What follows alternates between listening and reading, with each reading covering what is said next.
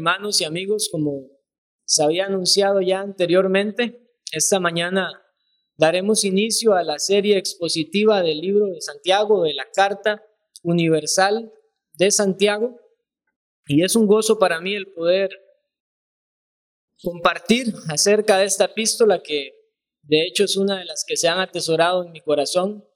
Podría decirse que de alguna manera tengo cierta predilección hacia la carta de Santiago por, por lo instructiva que es, por lo práctico y también por lo confrontadora para que nosotros podamos crecer en vidas de piedad.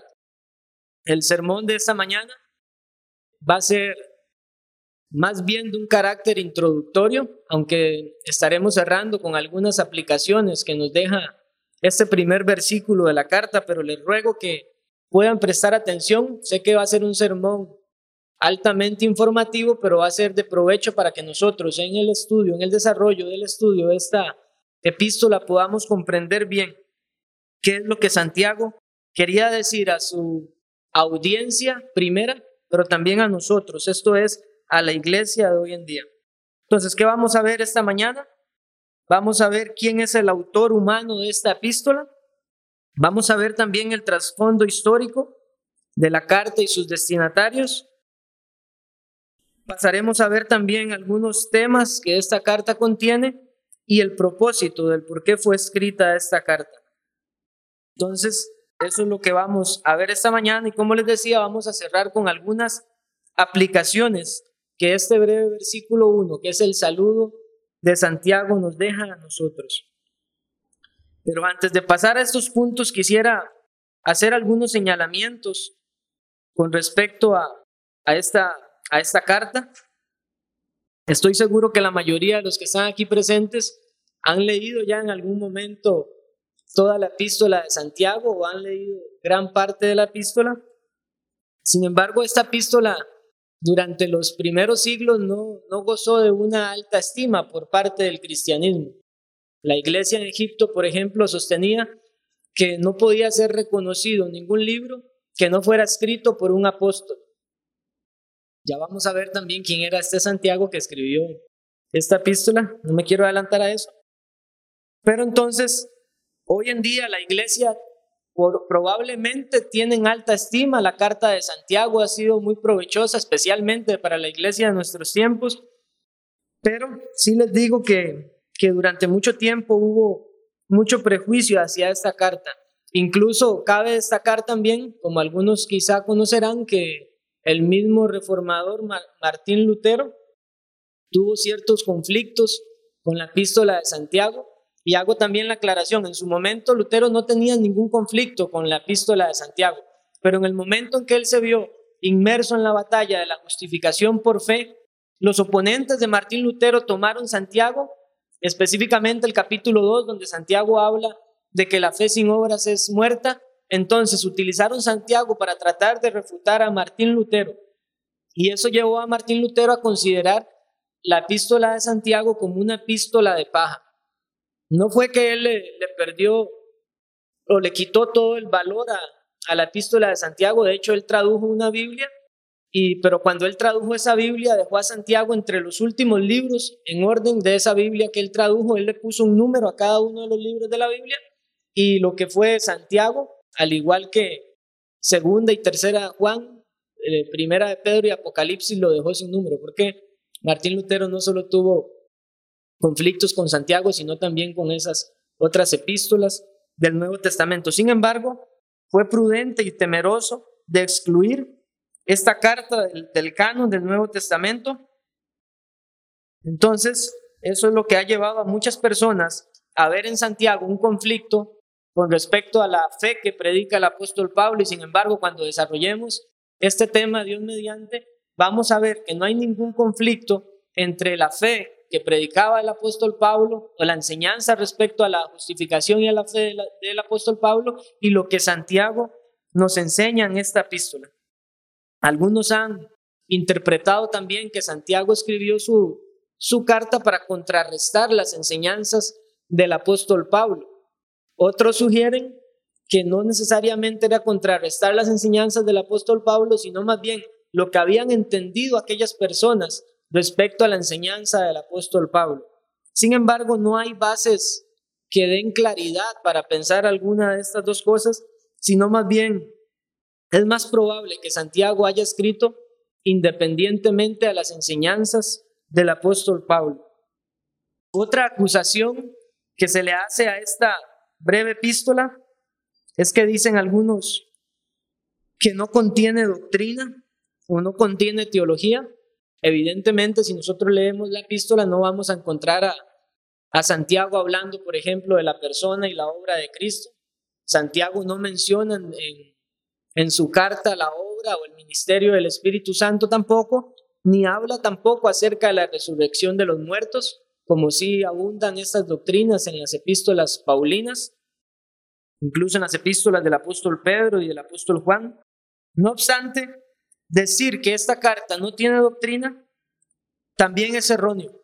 Como lo han citado algunos buenos comentaristas, ellos dicen Santiago tiene doctrina, pero en un, en un estado seminal.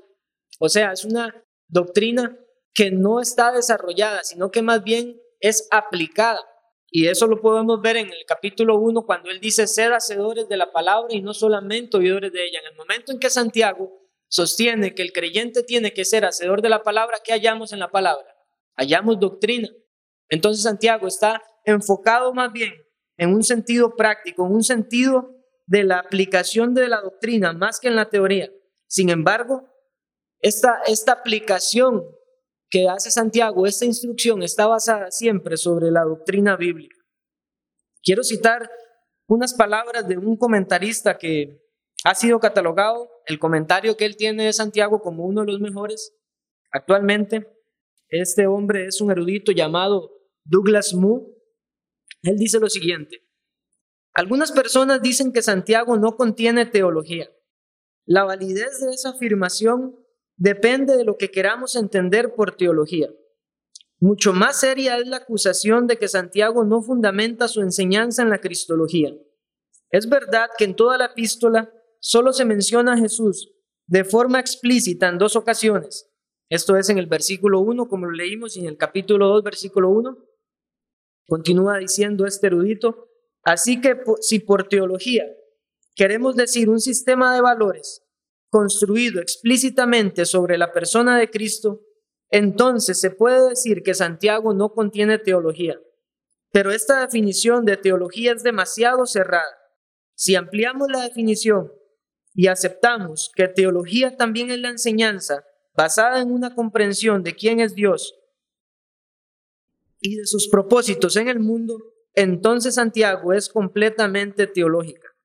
Detrás de casi todos los elementos de esta eh, epístola encontramos un llamamiento a poner la mirada en la persona de Dios, los valores de su palabra y su propósito en la historia. Hasta aquí la cita de Douglas Moore. Y eso evidentemente es lo que encontramos, mis hermanos. Sería muy cerrado decir que teología abarca únicamente el fundamento sobre la cristología o sobre la persona de Cristo, sino que entendemos teología como el estudio de Dios de lo que Dios ha revelado. Y en ese sentido, eh, posteriormente continuaba diciendo este Douglas Moon, este comentarista, que sería trágico si llegara el momento en que la iglesia dejara considerar, le denomina las divinidades prácticas como parte de la teología. Y ese es uno de los problemas que tenemos también en nuestros tiempos, mis hermanos y amigos. Las personas han querido hacer una gran brecha, un gran abismo entre lo que es la doctrina y entre lo que es la práctica. Y ciertamente estas dos cosas no son iguales, son distintas. Una cosa es la doctrina y otra cosa es la práctica. Sin embargo, para el creyente, estas dos cosas son amigas inseparables. Habíamos visto el domingo anterior en el sermón de la cena que Pablo le decía a Timoteo acerca de la doctrina que es conforme a la piedad.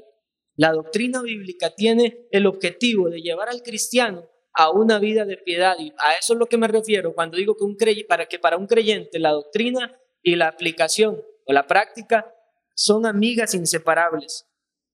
Y eso es parte de lo que este libro o esta carta, esta epístola de Santiago nos ha de mostrar.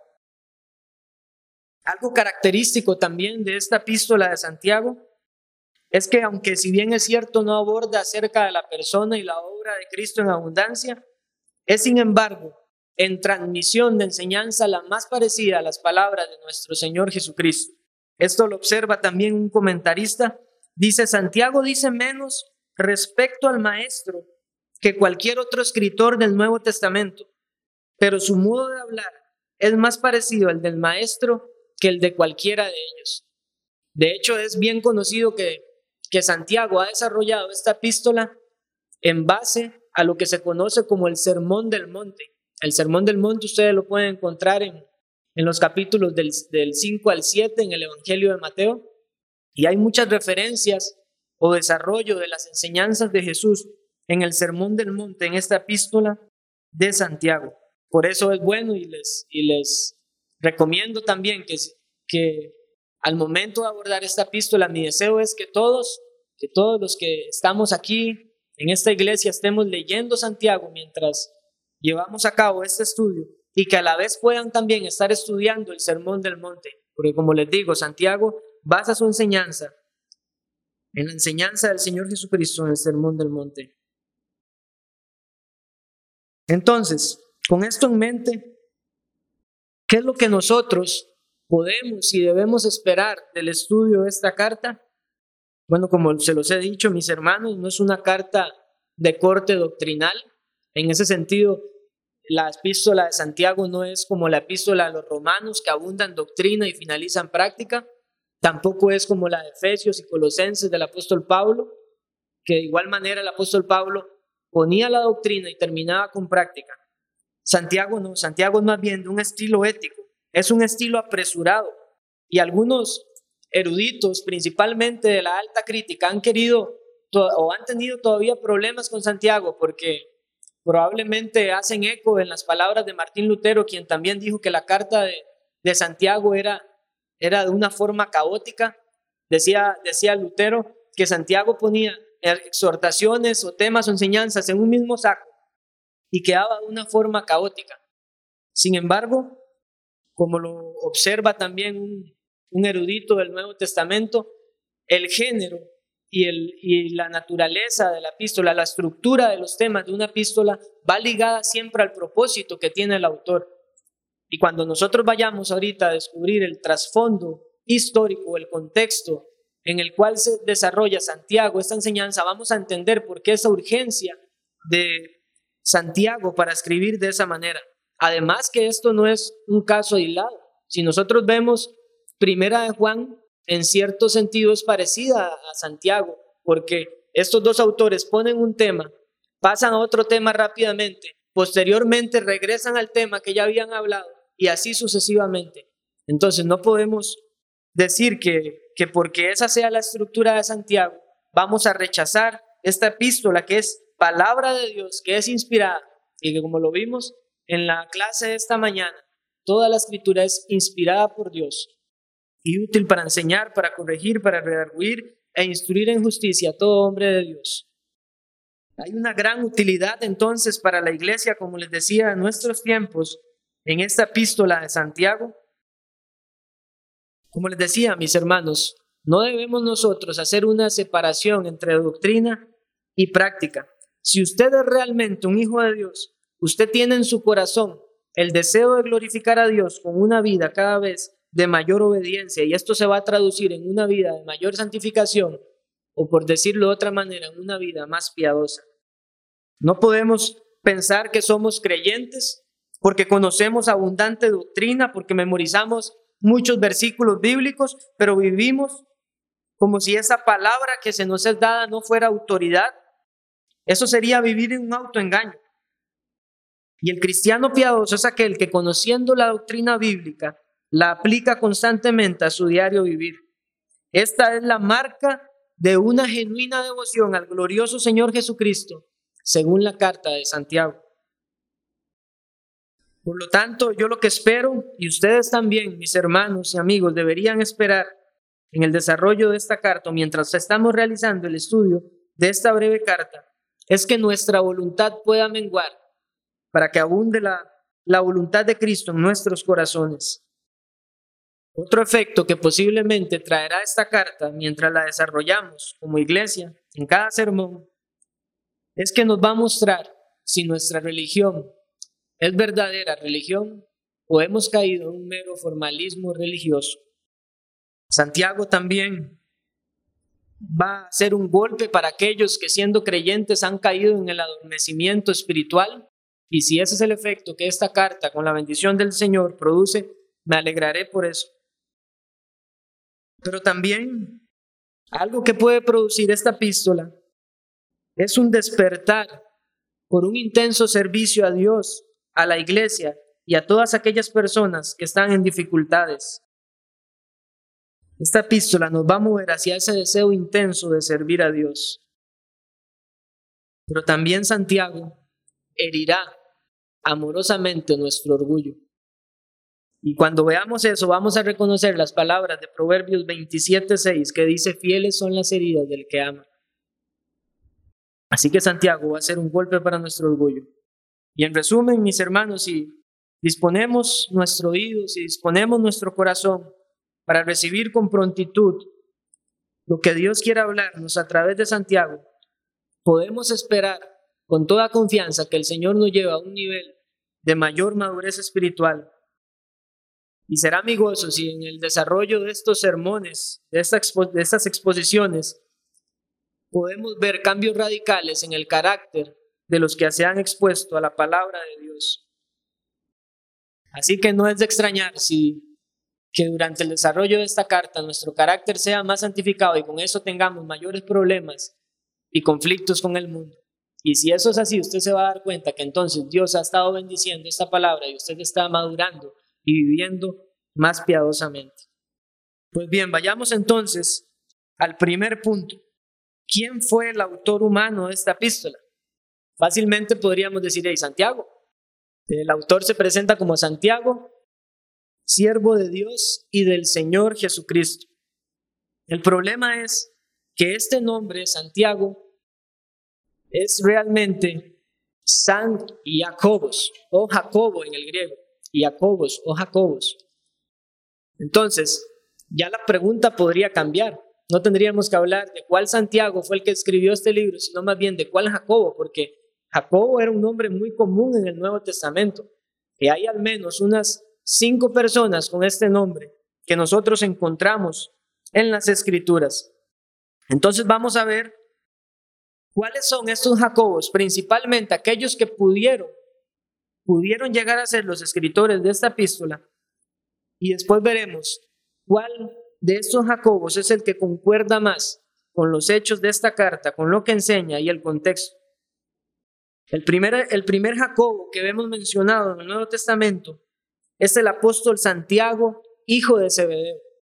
Les decía anteriormente que hubo conflicto en, en la iglesia en Egipto porque ellos decían no se puede aceptar como palabra inspirada de Dios ninguna carta que no sea escrita por un apóstol.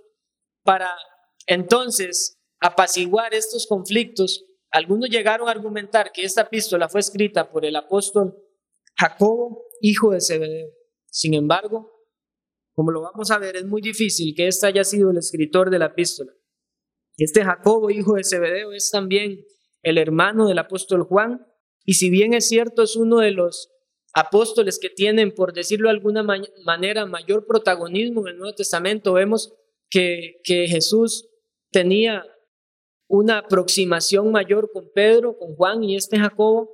Sin embargo, el libro de los Hechos, en el capítulo 12, nos relata que este, que este Jacobo murió en una, en una época muy temprana, por lo que hace muy difícil que este sea el autor de esta epístola.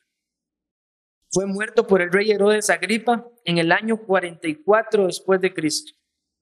Pero también hay otro, otra característica que, por lo cual hace que sea muy difícil que Santiago o Jacobo, este apóstol, sea el autor de la epístola, es porque si nosotros vemos el saludo común de los apóstoles como Pablo y como Pedro, en sus epístolas ellos decían, por ejemplo, Pablo, apóstol y siervo del Señor Jesucristo.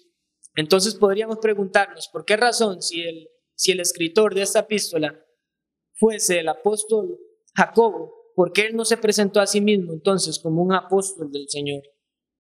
El otro apóstol con el mismo nombre era el apóstol Jacobo, hijo de Alfeo, de este personaje solo conocemos el nombre por la lista de los apóstoles en, en los evangelios, en el libro de los hechos, pero después de ahí no conocemos absolutamente nada acerca de su vida. Se cree que este, que este Jacobo era hijo de, era hijo de una mujer llamada María y era hermano de José y Salomé, como dice Marcos 15:40. Y, y, probablemente esta María sea la que se describe también en los evangelios, en Juan 19:25, como la mujer o esposa de, de Cleofas. Entonces, pero como les decía, no se sabe absolutamente nada de este Jacobo, cosa que hace muy, muy improbable que este sea el escritor de esta breve epístola. Y tenemos entonces a Santiago, el hermano del Señor, o Jacobo, el hermano del Señor. Este es mencionado como uno de los hijos de María, la madre de Jesús, en Mateo 13:55. Voy a leerlo para ustedes. Dice, ¿no es este el hijo del carpintero? Hablando acerca de Jesús, ¿no se llama su madre María y sus hermanos Jacobo, José, Simón y Judas? En, la, en el entendimiento del catolicismo romano, que ellos entienden que María no tuvo más hijos, que fue siempre virgen, se equivocan en este punto y quieren forzar al texto a decir que la palabra que, que aparece allí en el griego como hermano se refiere a un primo pero no es así. esa palabra en otros usos del Nuevo Testamento se refiere a hermanos de sangre. Y es mencionado aquí entonces que Jesús tenía hermanos y tenía hermanas. Otros que han argumentado en contra de que este Santiago, el hermano del Señor, sea el autor de la carta, es que dicen que los evangelios narran que este hermano o sus hermanos no eran creyentes en el Señor y lo hacen basándose en el Evangelio de Juan y en el Evangelio de Mateo. ¿Se acuerdan ustedes que en un momento Jesús estaba en una casa y dice que su madre y sus hermanos estaban allí pensando que se había vuelto loco? Y después de cuando Jesús iba a subir a una fiesta le decía, vaya, vaya, para que crean. Si es usted, haga las señales allá.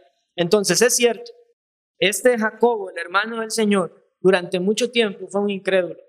Pero sin embargo, nosotros leemos en el libro de los Hechos que después de la ascensión, de la resurrección de Cristo, ya estaban acompañándolos a los discípulos, a los apóstoles, María y los hermanos del Señor Jesús. Y también el apóstol Pablo menciona en la epístola a los Corintios, en su primer carta a los Corintios, que el Señor Jesucristo se le apareció a su hermano Jacobo, este es Santiago. También diferentes cartas del Nuevo Testamento ponen a este hermano del Señor Jesucristo como columna de la iglesia en Jerusalén, juntamente con Juan y con Pedro. Entonces vemos que este Jacobo, el hermano del Señor Jesucristo, aunque fue un incrédulo, el Señor se le apareció y terminó siendo un creyente. Y no solamente fue un creyente, sino que fue una columna de la iglesia en Jerusalén. Y recordemos que en el inicio del cristianismo, los, la, la iglesia al principio era completamente judía completamente judía porque posteriormente fue que vinieron los gentiles a la fe, pero en el momento de la fundación la iglesia era de un carácter judío. Y esto llevó a, a Santiago, Jacobo, el hermano del Señor, a ser prominente líder en la iglesia de Jerusalén.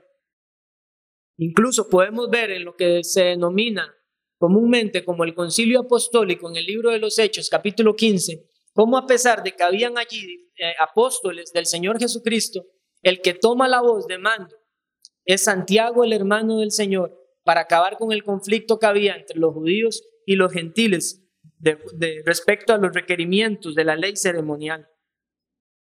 Eh, el apóstol Pablo relata en Gálatas 1.9 que él va a, a Jacobo y Jacobo le da la mano en señal de compañerismo. Y también en el libro de los Hechos vemos que cuando el apóstol Pablo llega a Jerusalén, va a buscar a Jacobo, a Santiago, el hermano del Señor, para, para decirle acerca de las misiones que él había desarrollado y cómo Dios había bendecido eso. Este Santiago era de suma importancia en la iglesia de Jerusalén. Y él habló, como dice un reconocido pastor, con la autoridad de aquel que había visto al Señor resucitado. Ahora, hay algunos datos que además también favorecen la autoría de este Jacobo, el hermano del Señor. Lo primero es que hay expresiones lingüísticas que son utilizadas únicamente en esta epístola y en el discurso que, que tenemos registrado en Hechos 15 acerca de ese concilio en Jerusalén que les mencionaba. Y las palabras son muy similares en, ese breve discurso y en la carta que mandan a los gentiles por parte de Santiago y esta epístola de Santiago. Además, las circunstancias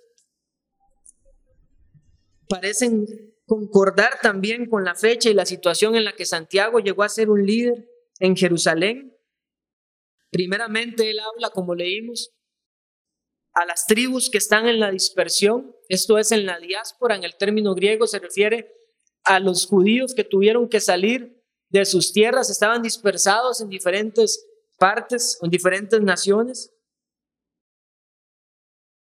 Y esto ocurrió muy probablemente posterior a la persecución que hubo de los creyentes después de la muerte de Esteban, que relata Hechos 11:19, o pudo haber sido incluso después de la muerte de Santiago el apóstol por parte de Herodes en Hechos 12. Pero es reconocido además que en, el, en aquel tiempo, en el primer siglo, a mediados del primer siglo, hubo un hambre grande en diferentes partes de la tierra.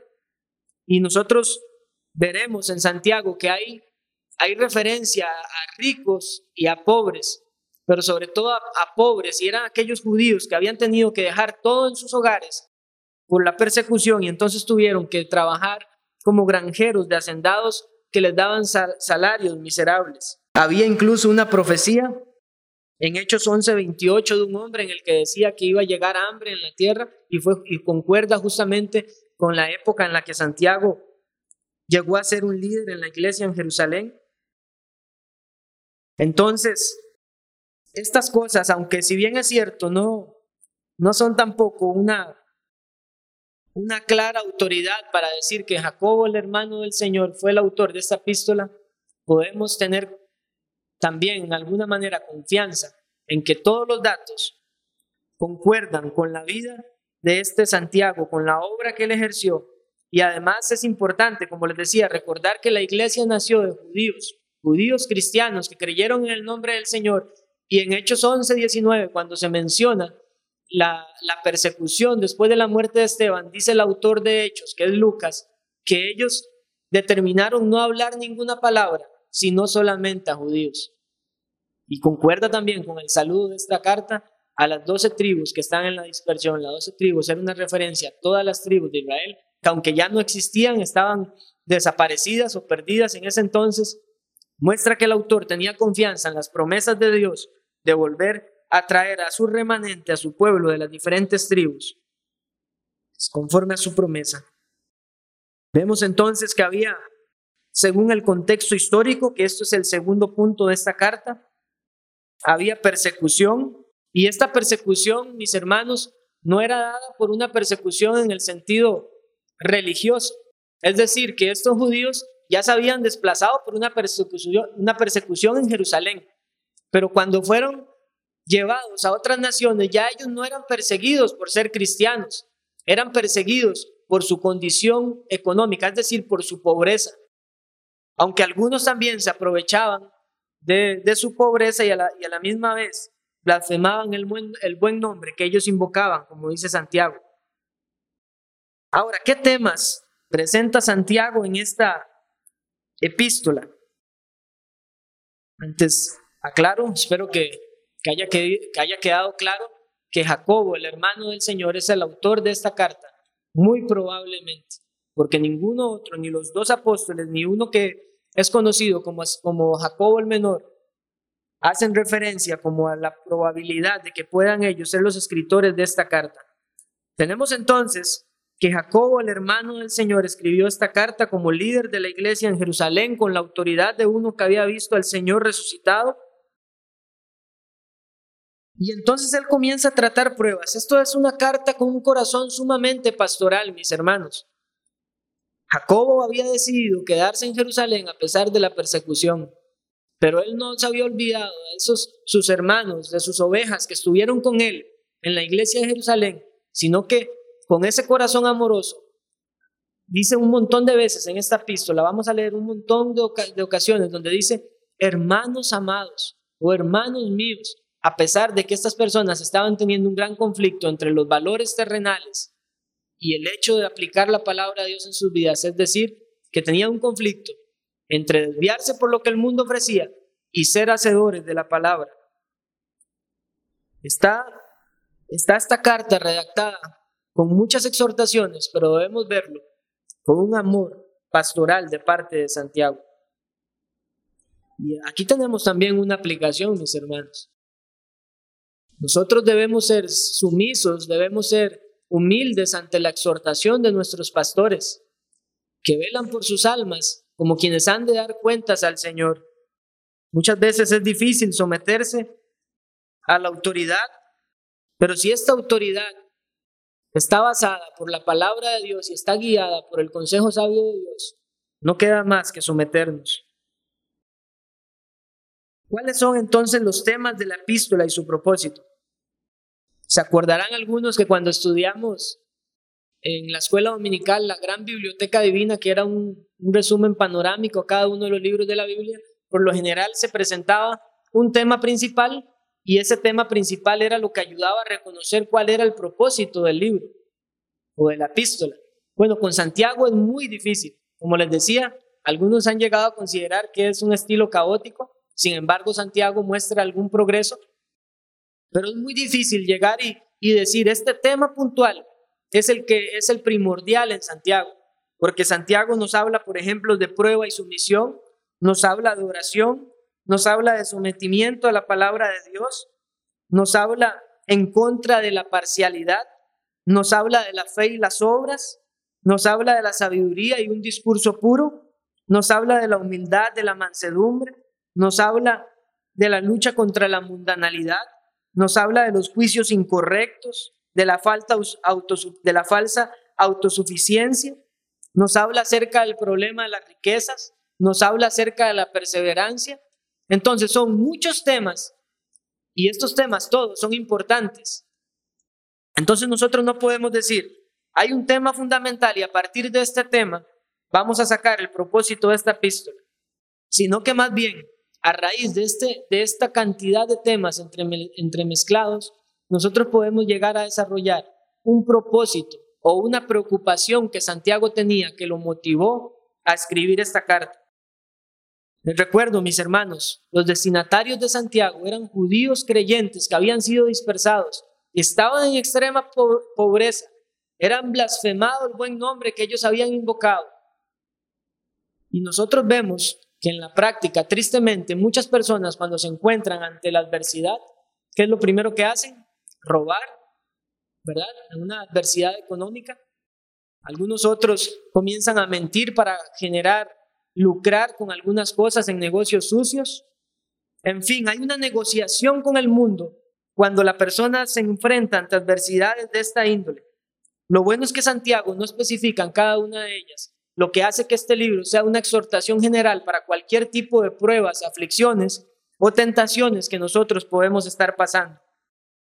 Pero lo que vemos entonces de todos estos temas en los que Santiago se enfoca es que hay una preocupación en él o un propósito. Y esta preocupación central era que, los lectores dejaran de comprometer su fe y no se dejaran influenciar por los comportamientos y valores terrenales. Podemos, por tanto, decir que el propósito de la epístola de Santiago es la madurez e integridad espiritual de sus destinatarios por medio de la obediencia a la palabra. Y a eso es lo que me refería, mis hermanos, cuando les decía al inicio, que si algo podemos esperar de esta epístola, el desarrollo de esta carta, es que si la oímos con oídos atentos y esa palabra baja a nuestros corazones, vamos a crecer en madurez espiritual. Esa era la principal preocupación de Santiago al escribir esta epístola. Muy bien, ahora pasemos a algunas aplicaciones que nos deja este versículo 1 y lo vuelvo a leer para ustedes. Santiago, siervo de Dios y del Señor Jesucristo, a las doce tribus que están en la dispersión, salud. Ahora, esa última palabra, salud, suena como, como que tenga buena salud, ¿verdad? Sin embargo, en el original lleva la idea de gozo. Es decir, Santiago dice a, los que, a las tribus que están en la dispersión, gócense. Y ahí empieza Santiago entonces a fundamentar lo que él va a explicar a continuación acerca del gozo que hay que tener en las pruebas. Pero qué, qué paradójico es esto para el creyente, ¿verdad? Que estemos en aflicciones y que el Señor nos diga, gócese, gócese en la prueba. Y eso es lo que Santiago empieza poniendo a estas personas que estaban en aflicción. Pero no es allí donde me quiero enfocar, sino más bien en la presentación escueta que él hace de sí mismo. Él se presenta como Santiago, eh, perdón, Santiago siervo de Dios y del Señor Jesucristo. La traducción de esta palabra siervo no es la ideal. Y así se tradujo, se tradujo como siervo muchas veces en el Nuevo Testamento, pero esta es la palabra griega doulos. Esa palabra significa esclavo. Santiago está diciendo, Santiago, esclavo de Dios y del Señor Jesucristo. Y les digo que no es la traducción correcta porque existía otra palabra para hablar de siervos, de siervos que también tienen sus trabajos y están sometidos a una autoridad de un amo, pero esta palabra, doulos, era la clase de trabajo o, o de una manera redundante, voy a ponerlo, era el servicio más bajo que había en, en toda aquella época. Era lo más bajo un esclavo. ¿Y qué era un esclavo? Dice el diccionario Holman que un esclavo era una persona totalmente responsable ante otra persona y dependiente de ella. Y con esta breve definición nosotros podemos comprender entonces a qué se refiere Santiago cuando se presenta a sí mismo como un esclavo. Santiago, como un esclavo, lo que está diciendo es que su voluntad, aquella voluntad incrédula que él tenía antes de que el Señor Jesucristo derramara su gracia pareciéndole a él, había sido deshecha. Y vean que Santiago, como lo hemos visto, siendo el hermano del Señor Jesucristo, él no dice Santiago el hermano del Señor Jesucristo. ¿Quién no hubiese podido reconocer esto? Y sin embargo Santiago no estuvo interesado, no estuvo interesado en hablar de su relación con Jesús de manera física o terrenal. Él comprendió quién era Jesús, aunque mucho tiempo lo vio como simplemente un hermano del hermano mayor de él. Es un hombre de carne y hueso igual que yo. Y no creía en Jesús. Cuando él se da cuenta quién es Jesús, entonces él deja a un lado sus, sus lazos físicos o terrenales y él dice, Santiago, esclavo de Dios y del Señor Jesucristo. Y además esta, esta expresión de Dios y del Señor Jesucristo estaba poniendo a Jesús a la misma altura de Dios. Él estaba reconociendo a Jesús como Dios encarnado. Santiago lo que estaba diciendo es que él dependía completamente de su amo. Su amo le daba el sustento, su amo le daba las fuerzas, pero también él tenía una voluntad que obedecer y ya no era esa voluntad propia que él tenía siendo un incrédulo. Él tenía ahora un nuevo propósito, él tenía una nueva responsabilidad y él iba a mostrar su misión y humillación delante de Dios. Y les comento algo que acerca de lo que dice la historia respecto a este Jacobo, Santiago, hermano del Señor. A él se le llegó a denominar como Santiago el justo tuvo, una, un, tuvo un gran respeto por parte de la iglesia de Jerusalén, al punto tal de que se decía que Santiago constantemente estaba entrando en el templo para orar al Señor por su nación. Según lo que dicen algunos historiadores, es que muchos llegaron a decir que Santiago tenía rodillas de camello de la cantidad de tiempo que él estaba postrado en el templo para adorar y orar al Señor. Algunos dicen, aunque hay dos relatos acerca de la muerte de Santiago, que podrían incluso complementarse, pero uno de estos relatos es que él muere cuando los sacerdotes lo tiran a él del techo del templo. El templo era el mismo templo a donde Satanás llevó al Señor Jesús y le dijo, tírate. Cuando los sacerdotes, dice una de las historias, tiraron a Santiago de allí, dice que Santiago había alcanzado a vivir. Y algunos dicen que aún así, con ese golpe que se llevó, aún estaba orando por su nación. Y entonces llegó, llegaron varias personas a apedrearlo y un lavandero que estaba cerca agarró un tubo un garrote y le pegó en la cabeza y, y lo mató. Pero vean quién era este Santiago. Este Santiago era un hombre piadoso. Y por eso yo les decía, podemos ver por este autor por qué era él, e, esa preocupación que él tenía de exhortar en temas tan prácticos, tan fundamentales para nuestra vida. Él era un hombre de oración, él era un hombre sumiso a Dios al punto de llamarse esclavo.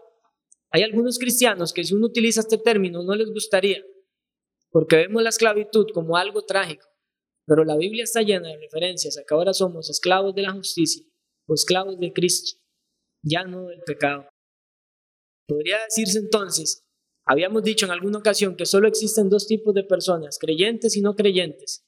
Podríamos decir eso mismo de otra manera, esclavos de Cristo o esclavos de Satanás. Esto es esclavos del pecado. Se decía también acerca de Santiago que él vivió su vida como nazareo. Los nazareos eran aquellos varones que estaban consagrados al Señor, que no pasaron, que él no pasó ni una navaja sobre su cabeza.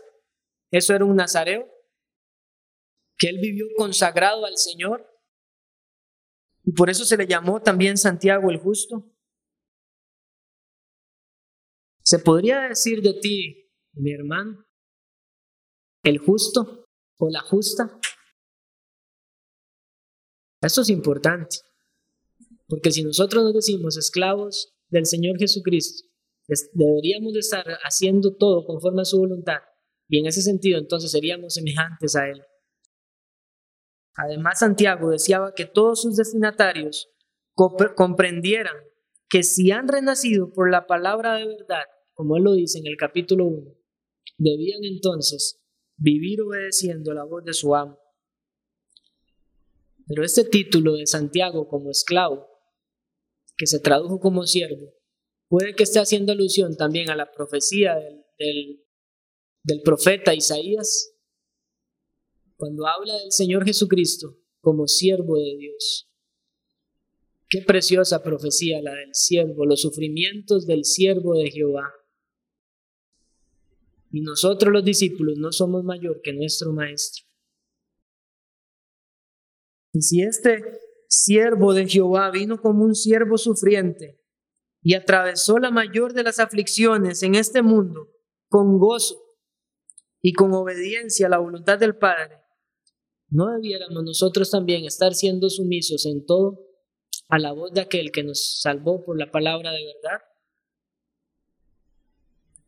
Todo eso, mis hermanos y amigos, encierra en esa breve expresión, Santiago, esclavo o siervo de Dios y del Señor Jesucristo. ¿Y cómo nosotros podemos reconocer a un verdadero esclavo de Jesús? Tengo siete puntos que podrían definir cuáles son las características de un esclavo de Jesús. Lo primero es que un esclavo de Jesús es alguien que ha conocido personalmente, de manera intelectual, pero también experimental, la santidad de Dios y la gloria de Dios en la persona del Señor Jesucristo. Ninguno puede servir a dos señores, porque amará a uno y aborrecerá al otro. Por eso les decía, solo hay esclavos de Dios o esclavos de Satanás. Pero para ser esclavo de Dios es necesario, primeramente, la gracia salvadora de Él para conocerle tal cual es, tal cual Él es. En el Antiguo Testamento se relata de cuando los esclavos o los siervos de una familia terminaban su tiempo que por la ley debían de ser liberados, habían algunos que llegaron a amar a tal punto a su Señor que para quedarse viviendo voluntariamente como esclavos de ese amo, tenían que públicamente orar su oreja eso era un sufrimiento grande, pero lo hacían por amor. El cristiano tiene esa misma actitud para con el Señor Jesucristo. Voluntariamente entrego mi vida. La oreja era solo un simbolismo. Entrego yo mi voluntad para servir a aquel que me llamó de las tinieblas a su luz admirable. Un esclavo también es alguien que por la fe que le ha sido dada vive con la confianza de que su amo le escucha y que puede orar a él para vivir con mayor sabiduría conforme a su voluntad. Y por eso Santiago dice en su carta, Y si alguno tiene falta de sabiduría, pídela a Dios y Él le dará. El esclavo del Señor está en constante ruego delante de Él, en constante oración, en constante súplica. El esclavo, el buen esclavo del Señor Jesucristo está tan pendiente de hacer su voluntad que constantemente está en una humillación delante de Él, suplicándole que le ayude a comprender mejor su voluntad.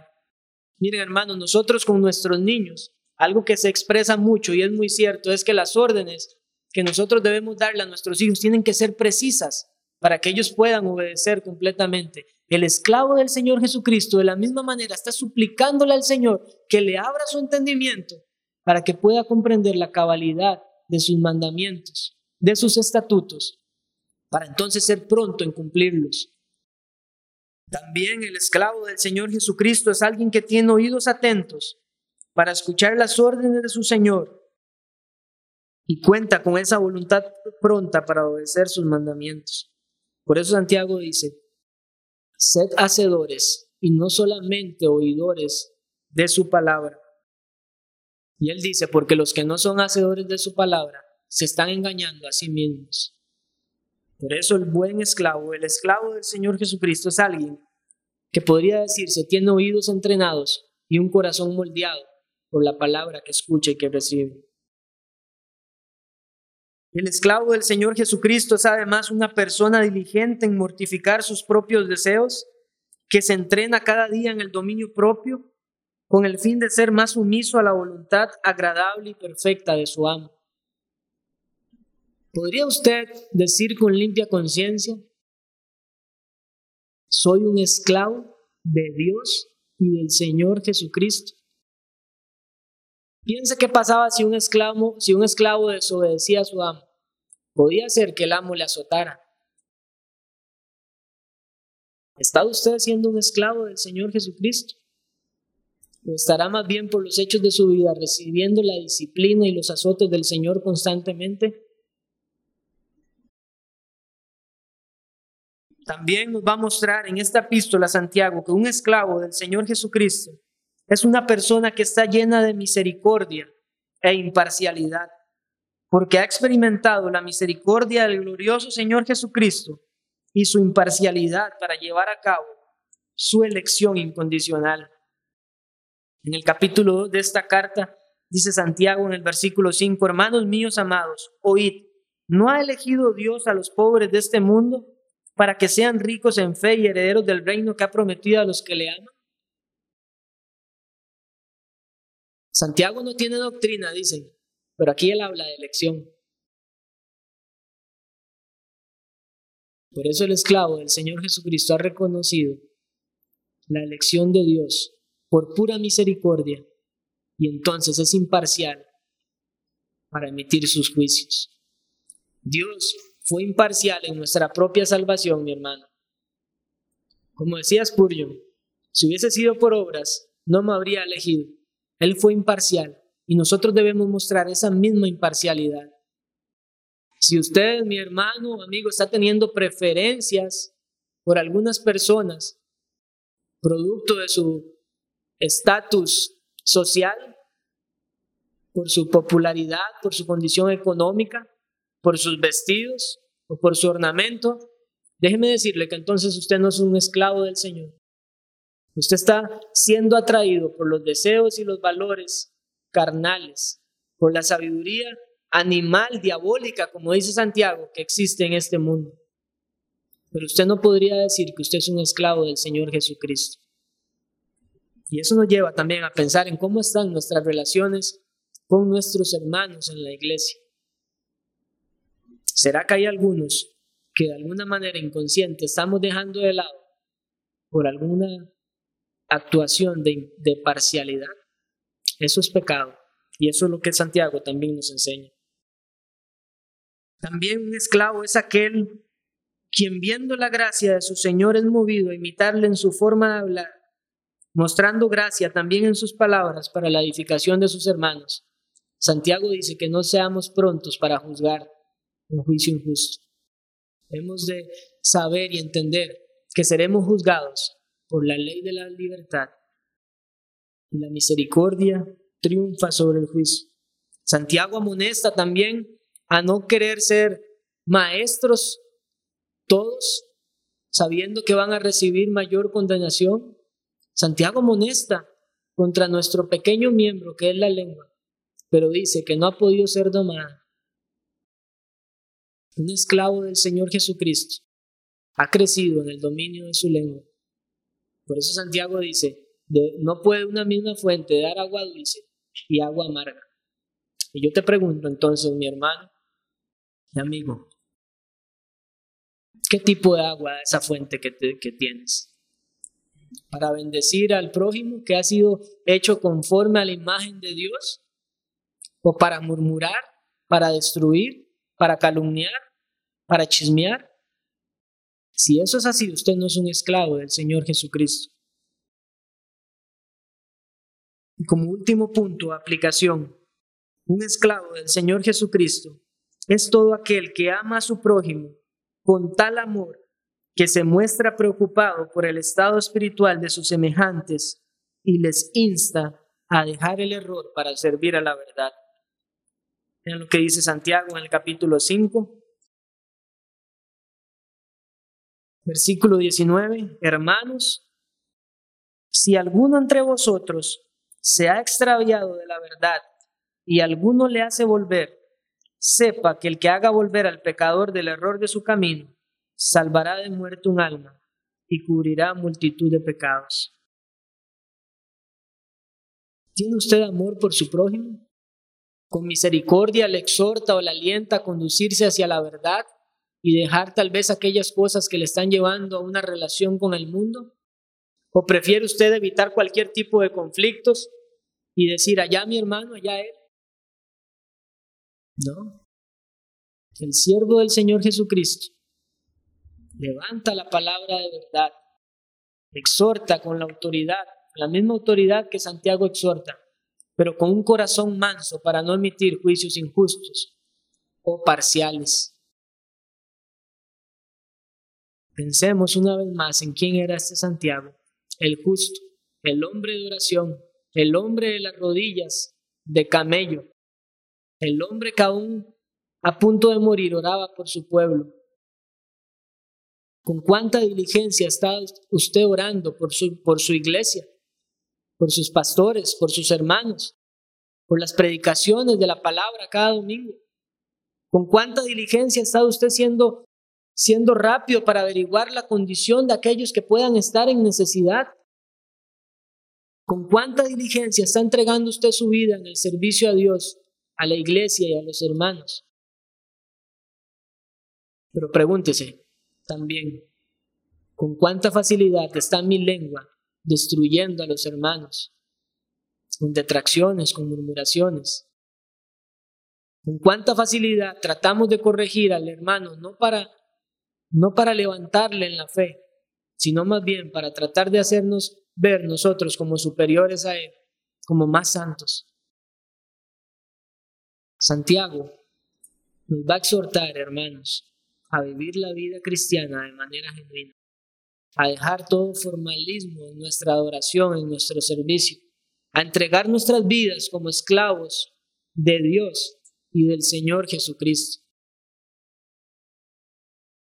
Y termino nada más con unas palabras registradas en el Evangelio según San Juan. Capítulo 13. Versículo, capítulo 13, versículo 13 dice, Vosotros me llamáis maestro y señor, y decís bien porque lo soy. Pues si yo, el Señor y Maestro, he lavado vuestros pies, vosotros también debéis lavaros los pies los unos a los otros porque ejemplo os he dado, para que como yo os he hecho, vosotros también hagáis. De cierto, de cierto os digo, el siervo no es mayor que su Señor, ni el enviado es mayor que el que le envió. Si sabéis estas cosas, bienaventurados seréis si las hiciereis. Podemos resumirlo de esta manera. Si usted es verdaderamente un esclavo de Dios y del Señor Jesucristo, usted es bienaventurado. Y esta es la gran contradicción entre la esclavitud que hubo en el mundo y la esclavitud al servicio al Señor. Hay bienaventuranza para el que es un siervo del Señor. Hay gozo. Y como lo dice Santiago en el capítulo 5, puede esperar con paciencia porque el Señor, el glorioso Señor Jesucristo ha de venir. Y todos aquellos problemas, aquellas tribulaciones que habemos o habremos de experimentar en este mundo, serán como nada cuando estemos en el reino de su gloria. Que este día, mi hermano, mi amigo, esta pregunta quede retumbando en, su, en sus oídos, pero sobre todo en su corazón. ¿Es usted un verdadero esclavo de Jesús? Medita en esto.